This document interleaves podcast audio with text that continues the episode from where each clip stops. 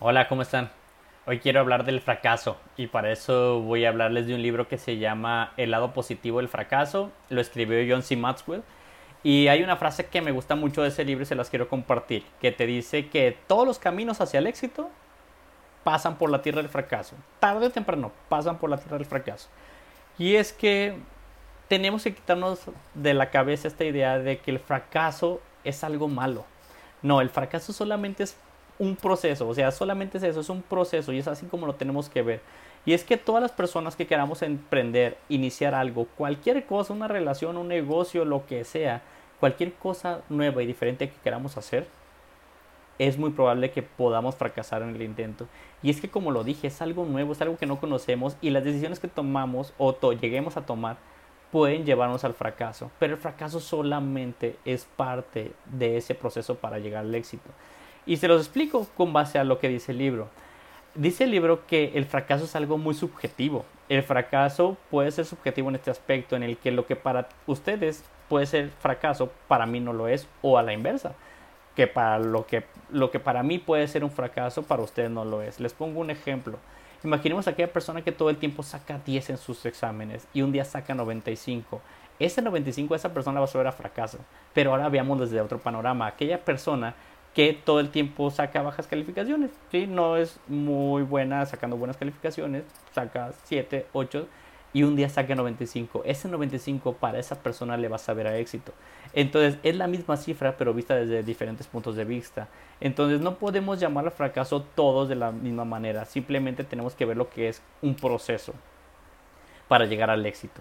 Ahora, otra cosa importante del fracaso es que el fracaso no es irreversible. A veces creemos que por haber fracasado ya no nos vamos a volver a levantar y no. Al contrario, el fracaso nos debe servir para aprender de lo que hicimos mal en el pasado y volverlo a intentar de una mejor manera. De hecho, hay una frase que dicen en Texas que podrás derramar la leche que quieras siempre y cuando no pierdas a la vaca. Y hace referencia a esto, en que tú puedes intentar y fracasar, ¿sí? Y no pasa nada siempre y cuando tú no pierdas esas ganas de seguir intentando y mejorándote a ti mismo o mejorando lo que estás haciendo, que en este caso se viene diciendo la vaca, las ganas de hacer algo nuevo, algo diferente y mejorarlo todo el tiempo, esa es la vaca. Mientras tú no pierdas esa vaca, no pasa cuántas veces derrames la leche o fracases, siempre y cuando tú no pierdas esa vaca. Y esa, esa analogía me gusta mucho. Y para cerrar todo esto, podemos decir que el fracaso no es el fin de algo.